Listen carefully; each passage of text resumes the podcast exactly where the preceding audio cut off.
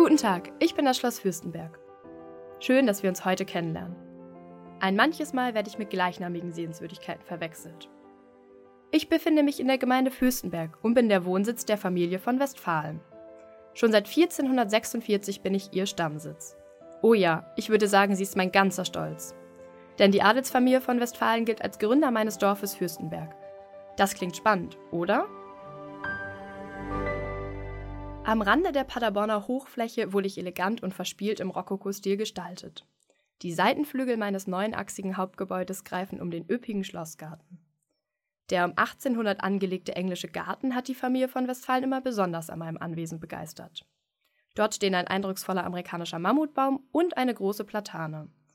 Beide Bäume haben bei der Deutschen Dendrologischen Gesellschaft Beachtung gefunden.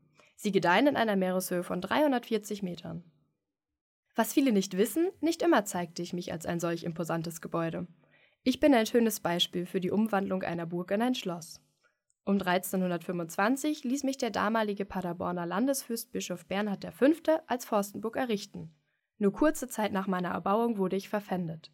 Ich wechselte mehrfach den Besitzer und wurde in den brutalen Ritterfäden zu großen Teilen zerstört.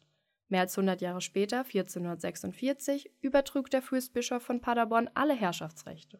Meine heruntergekommene Anlage wurde dem Adelsgeschlecht der Westfälingen übergeben, meine heutigen Besitzer. Sie bauten mich glücklicherweise wieder auf.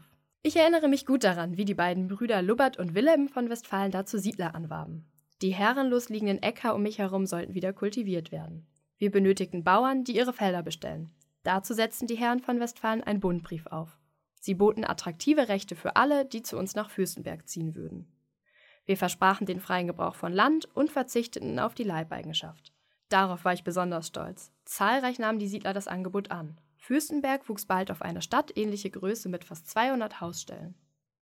Mitte des 18. Jahrhunderts war ich entsetzt, als ich hörte, dass der derzeitige Burgherr meine Anlagen bis auf die Grundmauern abreißen wolle. Und so geschah es. Von meinen alten Burgmauern blieb kein Schatten mehr übrig. Ich bekam eine neue Aufgabe. Fortan diente ich nicht mehr der Verteidigung. Ich wurde das hübsche Schloss, vor dem ihr jetzt steht. Sommerresidenz des Fürstbischofes Friedrich Wilhelm von Westfalen sollte ich sogar werden. Der hessische Hofbaumeister Simon Louis Dury erhielt den Auftrag, mich zu planen und zu bauen. Dury war ein bedeutender Baumeister des Klassizismus. Im Zuge der Neubauarbeiten konnte ich ein wenig Charme meines alten Daseins behalten. Mein Kellergewölbe blieb bestehen. Auch den Bergfried könnt ihr noch heute als letzten Zeugen der alten Burg an der Nordostecke des Schlosses bewundern. Heute würde man sagen, er soll als geschütztes Denkmal an die Burg erinnern. Ich habe das lebendige Treiben um mich herum immer sehr genossen.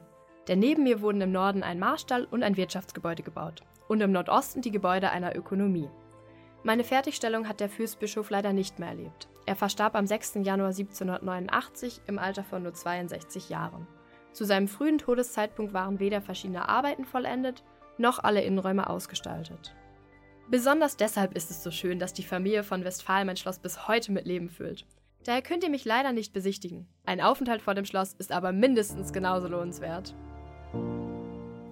Der Podcast Das sprechende Denkmal Young Professional wird Ihnen präsentiert von der Studierendeninitiative Campus Relations der Westfälischen Wilhelms-Universität Münster und Westlotto.